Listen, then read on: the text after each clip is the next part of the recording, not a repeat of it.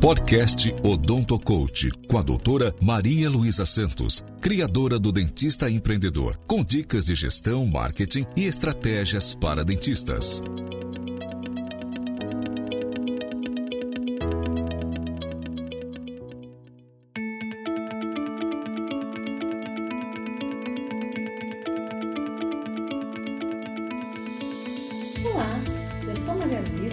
Criadora do blog Odonto Coach e do programa Meu Primeiro Consultório. Hoje eu quero conversar com você sobre a importância de você separar as suas contas pessoais das contas do consultório. Muitos profissionais que eu conheço, muitos amigos, não fazem essa, essa separação. E o que acontece é que vira uma confusão, porque você tem um custo fixo no consultório. E esse custo fixo ele tem que ser coberto esteja você trabalhando ou não. É o custo que você paga para manter a sua clínica funcionando, independente de ser sábado, domingo e não estar tendo atendimentos.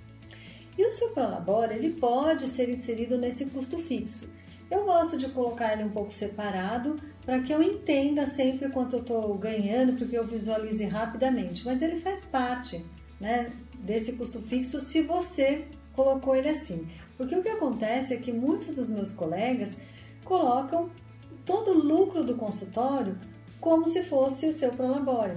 E aí você nunca tem recurso no consultório e vira uma confusão danada na sua vida pessoal, porque você nunca sabe quanto você vai receber, quanto você vai poder gastar, às vezes você gasta mais do que pode e não, não, não dá para você manter investimentos no consultório porque está sempre essa mistura de que o lucro do consultório é seu. Não, ele não é seu e a melhor forma de você fazer isso é separar e avaliar bem quanto deve ser cada coisa, cada valor, para onde deve ser destinado. Então, vou te dar três chaves para te ajudar a utilizar bem o seu lucro de uma forma organizada, separando o seu prolabore. Então, a primeira chave, relacione tudo que você precisa pagar no consultório. Todas as despesas com funcionários, é, água, luz, a gente fala, ah, mas ele varia. Não, mas ele tem uma taxa fixa, a gente costuma colocar como custo fixo. E separe esse valor, todo mês você sabe que você vai precisar desse valor. Então, dos seus recebimentos, você vai sempre separar esse valor, porque você sabe que vai ter que pagar essas contas. A segunda chave, estabeleça um prolabore fixo para você. Se você é recém-formado, se você está começando, seu prolabore vai ser menor, porque você tem um recebimento menor também.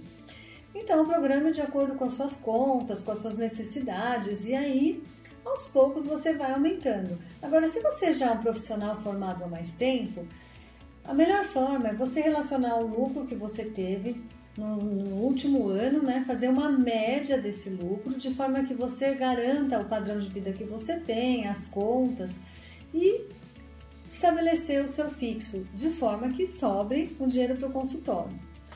E a terceira chave, você vai guardar esse dinheiro de três formas. A primeira forma que você vai guardar, você vai colocar uma parte no fluxo de caixa. Esse fluxo de caixa é o dinheiro que paga as contas do mês seguinte. É o dinheiro que você está ali, você não recebeu ainda do paciente, mas você tem que pagar o protético, o material e o dinheiro está ali que precisa ser utilizado. A segunda, que é uma conta separada que você vai fazer, você vai guardar dinheiro ali aos pouquinhos, se você não tem, mas vai chegar isso que necessita, que é você ter o dinheiro guardado para manter o consultório funcionando de seis meses a um ano.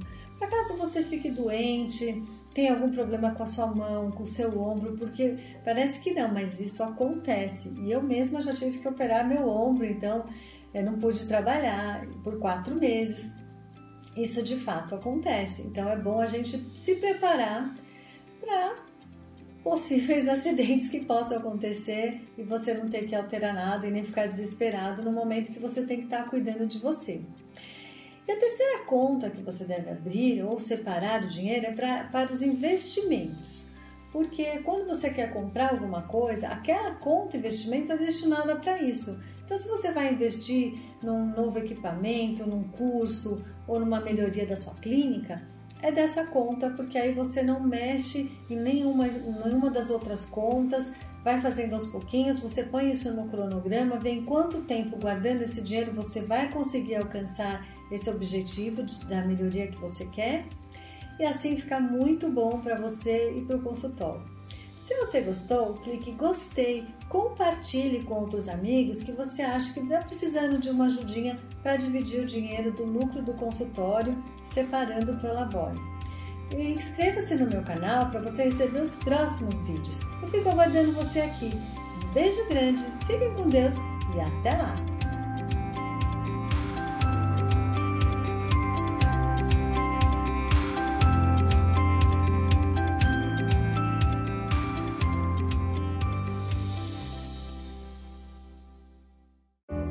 Esse podcast foi editado por Noise Wise, produção de podcast.